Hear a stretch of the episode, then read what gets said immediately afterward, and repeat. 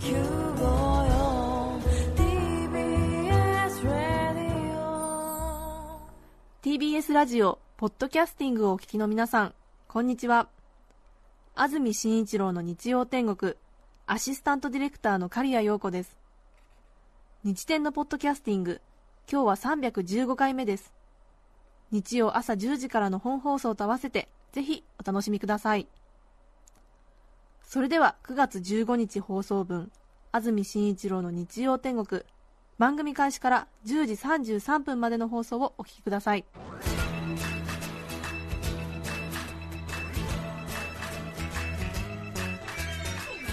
安住紳一郎の日曜天国。おはようございます9月15日日曜日朝10時になりました。安住紳一郎です。おはようございます。中澤由美子です。皆さんはどんな日曜日の朝をお迎えでしょうか。さて雨の日曜日になりました。台風とともに過ごす3連休ということでですね。スタジオのあります赤坂は今朝3時くらいからですかね。強い雨がずっと降り続いています。今もかなり雨足強く降ってますね。はい。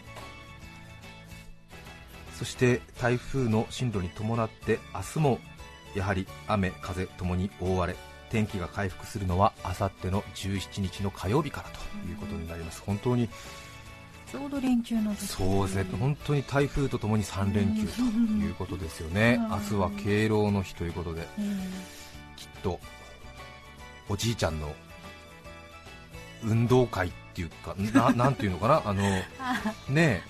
公民館とかで地域の地域のね楽しみにねええありますよえね、ええ。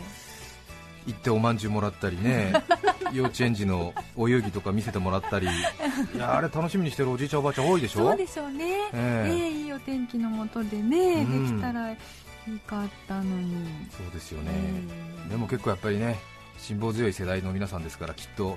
雨がっぱとかね、早い段階に仕込んで、じゃあ行ってくるってね、行くと思いますよ、きっと。本当に、そうでしょうか、えうんえ。足元滑りますのでご注意ください。そね。それから車運転の方は視界が悪くなってますし3連休で慣れない運転の方も多いと思いますのでご注意ください。さて先週私は夏休みいただきまして。はい中澤由美子さんにスタジオを任せて1週間お願いしましたけれどもいかがでしたか？あ終わってよかったなっていう感じです。仕事でしょ？そうなんですけども、ええ。ええええ本当に実行なく終わったので、いやいやなかなかの評判だったと聞きましたよ。いえいえ、私はちょっと怖くて聞けてないんですけど そうですか、はいえ？怖い？ねえ。はい、もう本当に年に1回だから、なんとかやれるけど、毎週や やるのはすごいなと改めて思ったりしました。いえいえ。はい。中澤由美子さんファンからたくさんねお便りいただいてたみたいですけどもまた今年も私が逐一全部チェックいたしました、本編は聞かないのに、ええ。放送は聞かなかったけれども皆さんからいただいた感想と2チャンネル？書き込み？ブログ弓なりへの書き込みなど？そういうものだけはチェックしてますそしてアウトラインから攻めてってますなるほどみたいな。こういうことをやったのか。っていうね。それから先々週は名古屋からの放送だったのでこのスタジオからは2人揃っては3週間ぶりということになりますね。本当ですね。はい。うん。またこのスタジオから2人でお伝えしてまいります。どうぞはいよろしくお願いします、よろしくお願いします。3連休お出かけの方はちょっと予定変更する方が多いんでしょうかねそうですね。え9月はでも来週また秋分の日21、22、23で連休になりますからねそうだ。もうすぐまた3連休ですよ。そうですようね、ん。まあ、次の連休に期待ということでしょうかそうですね。さて先ほどお話ししたように先週私夏休みということで番組を休みました、ただ他の番組からいただく休みと足並みがちょっと揃いませんでうん。結局1日だけということになりましてえーあまり出かける気にもならず家でたまった仕事などを片付けておりまして、偉いですね。偉いですね。いや本当に本当に偉いね。ええいろんなね後輩が再婚したニュースとかねいろいろ聞いたりしますけれども。ああと思いましたね。ええ。ああなるほどなみたいな。そうかそうか。俺の人生はこういうことなんだななんて思いながら。休日に普通ね家で仕事をしています。と大抵は家族に褒められたりするわけですか？どうなんでしょうか、うんまあ、褒められたり責められたり、うん。あ責められたり、うん。あそうかそうか。ちょっとそこは読みが甘かったな。すいません。いえいえ。そうか。家に仕事を持ち込むなということですよねきっとね。でも休みなのに精が出ますねなんて。ね。義理のお母さんにお茶入れてもらったりするわけでしょ。いいですねいいですね。いいですよね、うんうんうんうん勝手に奥さんの両親と同居をイメージしてますけどなんか休日に家で仕事してると義理のお母さんに褒められそうな気がしない？まあね奥さんからはねちょっとね、うん。何やってんのあんたみたいなことになっちゃうのかもしれませんけれどもね、ええ。休みなのに新一郎さん精が出ますね。ご苦労様です、ねえ静かにしなさい。お父さんの仕事邪魔しちゃダメでしょ？なんつって。孫を怒ったりするんですか？わからないんですけど。あくまで想像ですけど。いいんですよお母さん。いいんです義理のお母さんに気に入られたいよね。違うのかしら？こんなに甘くないの？違うのかしら？ないの？あるの？ないのあるの？あうんああるあるあるよね。うんあるよ。まあ、残念なことに家族がいないので皆さんにねぎらってもらうほかないわけですけれど。も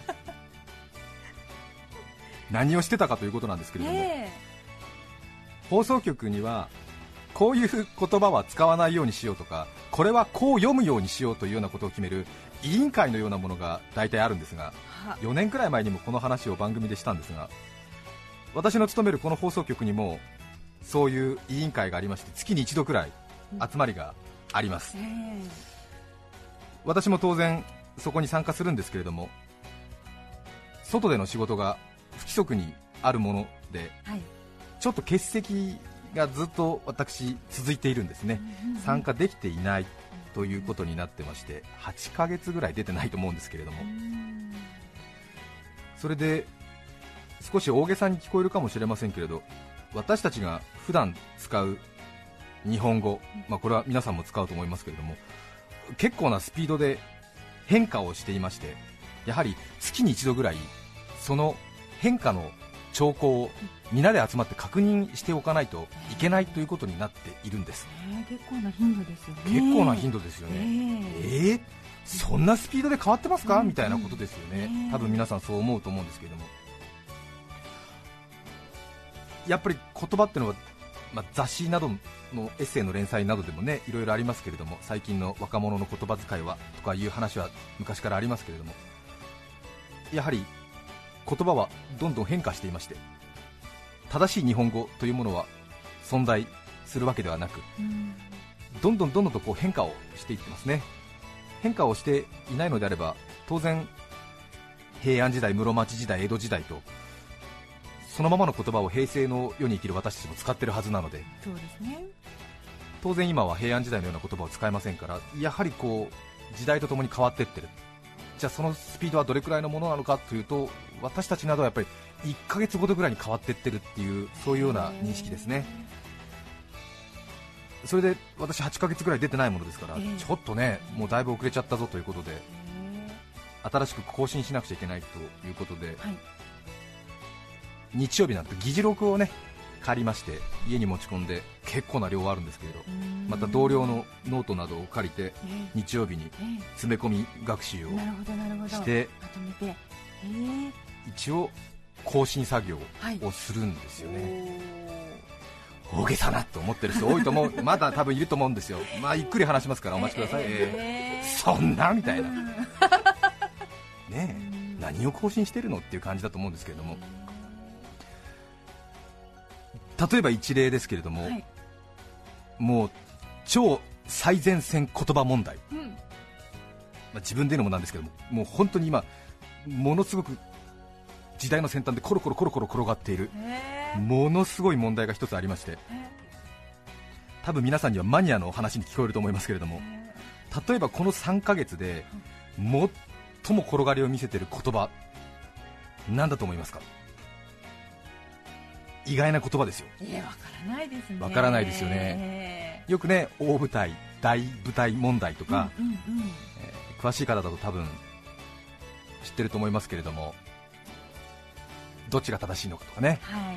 えこれもともと本当は大舞台しか認められてなかったんですけども、はい。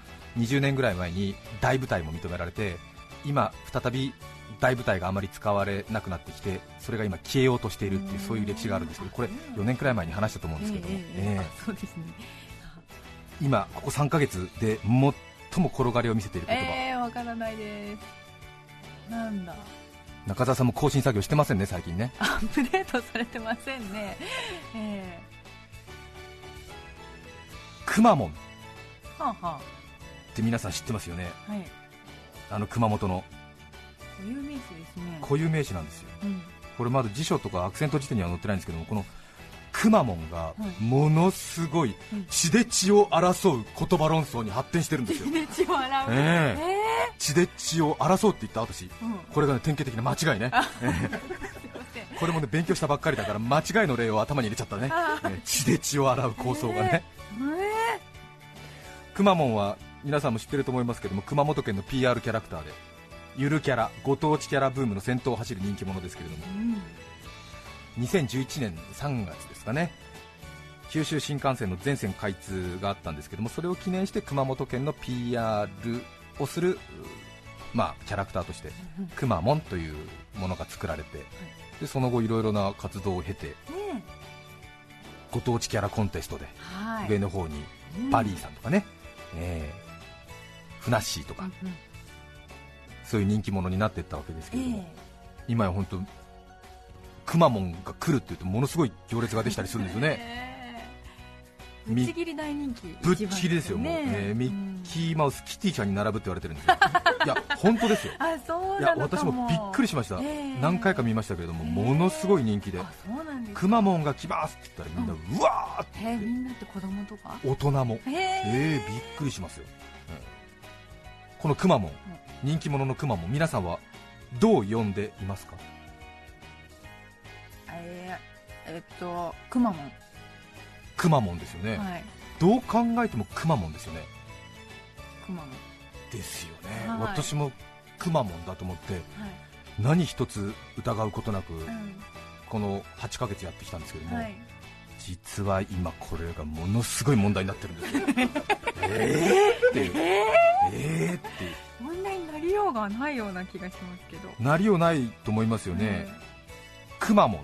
皆さんも多分くまモンだと思うんですよ。関東の皆さん、うんええ業界用語でいうところの頭高アクセントって言いますけどね、ええ。一番最初のくまモンのくを一番強くしてくまモンですよね。ええ。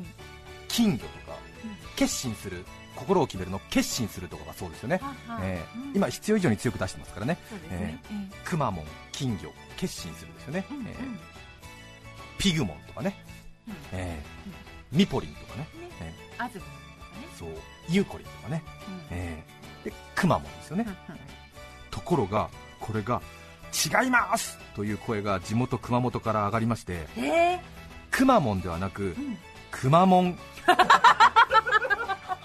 いやそうなりますよね。私も議事録見てはあ？みたいな。どういうことかしら？いや本当なんですよ。くまモンではなくてはい。くまモンっていういわゆる平板化って真っ平らな平べったい、ええ。くまモンが正しいはずですということになっていまして。え。何でも話をよくよく聞いてみますと、えうん。そもそものくまモンの成り立ちがうちのものを略してうちのもんとか、よそ者のことを略してよそもんとか大阪もんやからとかねね言いますよね、はい。それで熊本ものっていう熊本のじゃ熊本じゃえ熊本のもの。で熊本もの。人間。そうですね熊本の人間だっていう熊本ものを縮めて熊本もん。でか。熊もんなので平板読み平たく読むはずのくまモンが正しいのだ。となるほど。さらに熊本県っていうのは熊本弁が非常に方言が抑揚がなくてもともと平板化を好むへ県でー非常にそういう特に年配の人からの平板化希望が強いんですね。お年寄りの方からいや熊本もんだから熊本だろうっていう、ええ。そういう声がものすごく強くて地元の新聞なんかの投書などが相次ぎまして。で私もノート見ながらじゃあこれからはくまモンではなくてくまモンって呼ばないといけないのかなんて思ってあなんか慣れるまでちょっとねえー口にするの恥ずかしいななんて思いながらノートめくってってえーでも大丈夫かななんて思ったんですけどそのノートの記述が残り12ページぐらいまだずらーって書いてあって。えくまモンだけで？そうですでどういうことになってるの？暑いでしょ？はい暑いですね。ものすごくここから話が続いてってうん。放送局の言葉委員会的なものって実は各放送局ごとにルールを決めてるんですよね、で文化庁などが全国統一で行っているようなそういうものではないんですよね、はいうんまあ、NHK が比較的放送文化研究所を持っていたりするので、はい。NHK の決めたことに比較的右習いみたいなそういう放送局が多かったりするのも事実なんですが原則は各放送局独自のルールでやっていてはい。実際私の勤めているこの放送局も NHK と決めているルールとちょっと違うところがありますね。で NHK の決まり事を守ってないからって言って私に投書を送ってくる人も多い。はっきり言うよ。NHK とうちの局ではルールがちょっと違うところがあるんだよ。だよ。えうん。えで放送局ごとに異なる見解があるからはい。このくまモンかくまモンか。えこれをじゃあ熊本の放送局のアナウンサーの皆さんが決めましょうって言った時にえはい。これがパックリ2つに割れたんですって。あ地元でも？地元で。へでえはい。平板化の地元の熊本弁らしさを踏襲するくまモンを支持したのが TBS 系の RKK 熊本放送と富士系の TKU テレビ熊本。この2局がはい。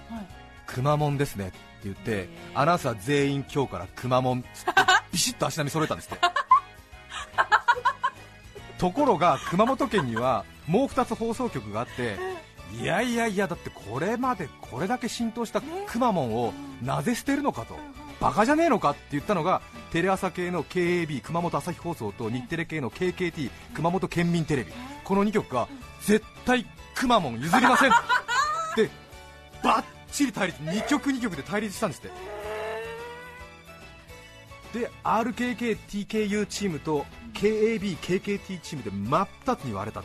で熊本にお住まいの方は実はこれ聞いたらそういうことかって納得いく方いるかもしれませんけれども実はある程度これ予想できたことでなぜならもともとの熊本弁を踏襲するくまモンにしようぜって言った RKK と TKU っていうのは実は結構老舗局で昭和老老舗。舗で昭和28年と昭和44年に開局して熊本がしばらく民放2局の体制があったんですよ。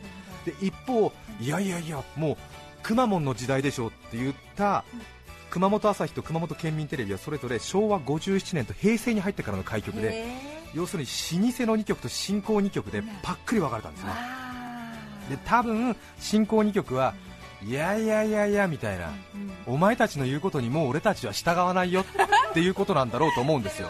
ええ。えでも老舗の方はいやいやちょっと伝統を踏襲しようよみたいな。何してんのみたいなことなんですね。でえ。えこれで相入れないんですって。で今熊本に流れてるテレビではくまモンとくまモンが両方存在してるっていうえ。非常に得意なもう VHS ベータ戦争みたいな っちが淘汰されるの？っていう感じで核服戦争みたいなメラメラメラメラメラってなってるらしい熱い。でやっぱり昭和28年昭和44年開局の老舗局たちはやっぱり構成員の平均年齢が高いみたいね。従業員の。で新興局当然平成に入ってから開局してますから当然新卒で入った人もまだ45ぐらいですから。そうかそうかそうか。ということで若い。ということで、えオタクたちは何年配の県民の声聞いてるって言ってますけどアナウンサーが全員年食ってるだけでしょ いや待て待てお前ら。お前んところのアナウンサーでもほとんど県外出身者じゃねえか。そんなやつらがさ熊本の何決めるわけみたいな、えー。あくまでこれ議事録のノートの行間を私が読んでるだけだから いやでも多分こういうことになってると思うんだよ。そうですよねえね。なんか目に浮かぶ熊本のアナウンサーたちの血で血を洗う勢力争い。もう IOCE の票集めみたいなロビー活動が続くわけですよ。いやそれで本当にいやいやみたいなくまモンだ。いやいやくまモンだというね。伝統派はくまモンを支持してるんですよ。で新興勢力はくまモンを支持してるんですよ。それで両勢力が要するにもう票集めになっちゃってじゃあこのキャラクターのデザインと名前を付けた水野学さんっていう方らしいんですけども水野学さんに意見を求めようじゃありませんか。正しいですよね、ええ。あこれは熊本日日新聞によりますけれども、へでこの水野さんは私は「区にアクセントがあるつもりで名前を付けました。ところが水野さんは東京在住なんですよ。ほら見ろ。東京在住のデザイナーに票はないだろう。東京門に熊本門のことは決められないっていう じゃあくまモン本人はどうなのよ？くまモン本人はツイッターで熊本弁らしく抑揚なしで平べったくがいいかもんってつぶやいたらしいんですよ。つぶやいたんですよ、ねえでくまモン本人はくまモン派になったわけね。ところが、おおくまモン本人がそう言ってるんだよみたいな話決着しそうになったんですけどええ。そうでしょうこれは。いやいやくまモン本人ってなんだよ、中に入ってん誰でも県の職員が出てこいこら。アルバイトか。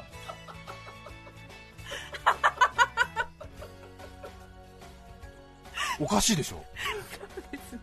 くまモンなのかくまモンなのか知らないけれども一体ツイッター担当者誰だみたいな。お前の意見だろみたいなことになりますよね。あ少し言葉が荒れてますけどもこれは正しい日本語を守るためのストーリーですからねそして事態を重く見たいよいよちょっと腰が重かった熊本県自体が動きますよ。熊本県熊本ブランド推進委員会がついに声明を発表します。これでついに決着がつきますよ。熊本県はこういう声明を発表します。県民の皆さんが呼びやすい方で呼んでください。あれ？収集になってないですよね。見事なお役所仕事。何にも。解決え解決になってない。さあ困った。あ熊本県も収集できない。どうなるのかお気づきの方いらっしゃいますか？まだ出てきていない強力な団体がありますよね。来ますよ。あの渋谷の方にある。ええアナウンサー800人体制を敷いている。天下の。天下の 大きな団体が教教会ですね。業界団体が出てきますよ。ついに大岡越前がねえゆっくりと出てきたわけですよ。え お沙汰は。ええはあ皆さん何か揉めてらっしゃいますが どうされましたか？申し遅れました。私 NHK 熊本放送局です。はい。国民の負託を受けた NHK です。アマちゃんをやってる NHK ですけど何か。ついに NHK 熊本放送局が出てくるわけですよ。皆さん受信料は払ってますか？そうです。ならば相談に乗りましょう。この NHK が相談に乗りましょう。でやっぱり NHK ってなんとなく保守的なイメージありますよね。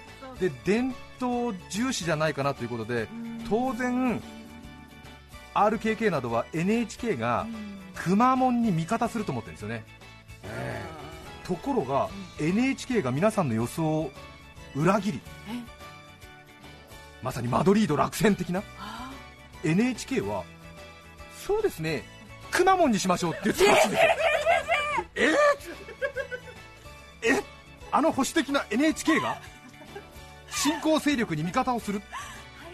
で NHK が新興の方についたもんですからもうまたえらいことになっちゃって。いやで熊本の放送局のアナウンサーたちは、えー？みたいな、これね、結構保守派の人たちは、RKK、TKU は NHK うちにつくんじゃないかと思ったらしいんですけど、どうやら新興勢力の方についたということで、もう熊本の放送局は、もう今、真っ二つに割れてるので、全国のネット局に応援を請うことになりまして、もう本当に IOCE の票固めですよね。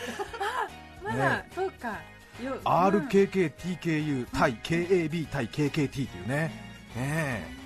当然 RKK はネット局の TBS、これ本田アナウンス部長という方がいらっしゃいますけども直々に TBS のアナウンサーに一人一人に依頼状を送ってきましたよ、もうプロキシーファイトですよね。これそうですけど私の元にも送ってきましたよ、RKK 報道制作局放送部長本田史郎。くまモンアクセントについてのお願い。正式文書届いてますよね。これでもう全国のアナウンサー2300人いると言われてますけれどももう囲い込みが始まってるわけですよ。でどちらが勝つのかわからないという、ねえ皆さんもこれからチャンネルごとにそれぞれのアナウンサーごとにくまモンなのかくまモンなのかそれぞれ買収されてますから どちらを発音するのかお楽しみにしていただきたいと思いますね。楽しみが増えますね。多分7年後くらいにはもうどちらかが決まってると思いますね。ええ。多分ロゲ会長が発表すると思います。ええ。そうですか。はい。7年後2020年、ええ。2020って、え えね。えええ The Prefecture of 熊本 ええ。くるくるくるくる。はい、ね、The correct intonation? Our to the モン うわー！やったー！ちょっとねロケ会長のモノマネ少し練習したんですけども私は RKK 派に入ってますんでこれからはくまモンと呼ぶことになりますけれども。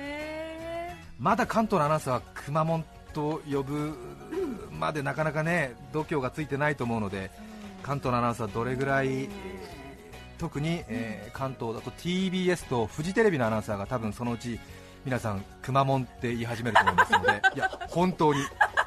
本当ですよこれ。嘘じゃなくて。くまモンって言い始めますからね。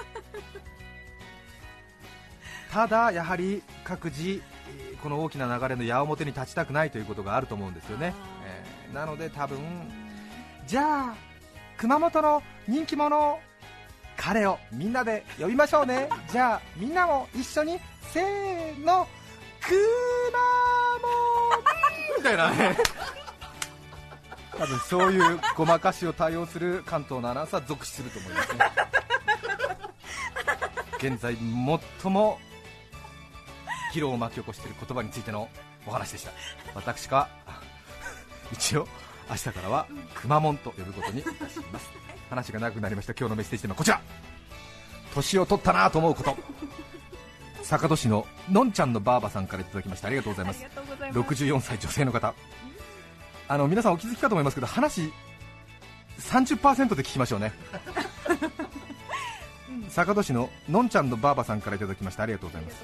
年を取ったなと感じるとき、私はスーパーへ行ったとき大して買い物もないのにカートを使っています。できることなら家まで4日かって帰りたいくらいです。これ分かりますね。買い物かごね。あれ重いの重いですからはいわかねりますよ。本庄市の梅ミンチさん36歳女性の方。ありがとうございます。36で年を取ったなと思うこと、んんカーペットやフローリングの掃除に使う粘着テープ通称コロコロがありますがはいはい。テープを剥がす際テープの始まり部分を見つけるのに時間がかかるようになりました。何周もぐるぐるさせたり爪でカリカリしてみたりしています。使う前に何ミリかでも折り返しておけば良いのでしょうが使うたびにイライラします。これがカレーというものかと実感しています。わかりますねこれね。でちょっとカッターとかでねうん。新しい切れ目入れると下のね4枚ぐらいいっちゃってて、ね。で新しい切れ目とでなんか変なねものすごい短いコロコロがいっぱいできちゃったりとかして大変になりますよね。わかります。皆さんからのメッセージをお待ちしています。はい、E メールのアドレスはすべて小文字で、にちてん、アットマーク、tbs.co.jp、日天の綴りは、nichiten で、日天、アットマーク、tbs.co.jp です。抽選で5名の方に何かと便利でシュールな用紙があなたの日常を演出する日天ノート。3名の方にはカルピスセット。そしてメッセージを紹介した方にはオリジナルポストカードのフライング副部長をお送りしています。ではメッセージお待ちしています。それでは今日の1曲目です。江東区おダイバーさん36歳男性の方からいただきました。ありがとうございます。長渕剛さんで未来お聴きください。9月15日放送分安住紳一郎の日曜天国。10時33分までをお聞きいただきました。著作権使用許諾申請をしていないためリクエスト曲は配信できません。それでは今日はこの辺で失礼します。安住紳一郎の「ポッドキャスト天国」オリンピックはおもてなし。うちの旦那はろくでなし。そんなあなたに954お聞きの放送は TBS ラジオです。て来週9月22日の安住紳一郎の日曜天国。メッセージテーマは「ちょっと緊張すること」ゲストは古地図で読み解く江戸東京地形の謎著者羽賀ひらくさんです。それでは来週も日曜朝10時 TBS ラジオ954でお会いしましょう。さようなら。安住紳一郎の「ポッドキャスト天国」これはあくまで試供品。皆まで語れぬポッドキャスト。ぜひ本放送を聞きなされ。TBS ラジオ954ポッドキャ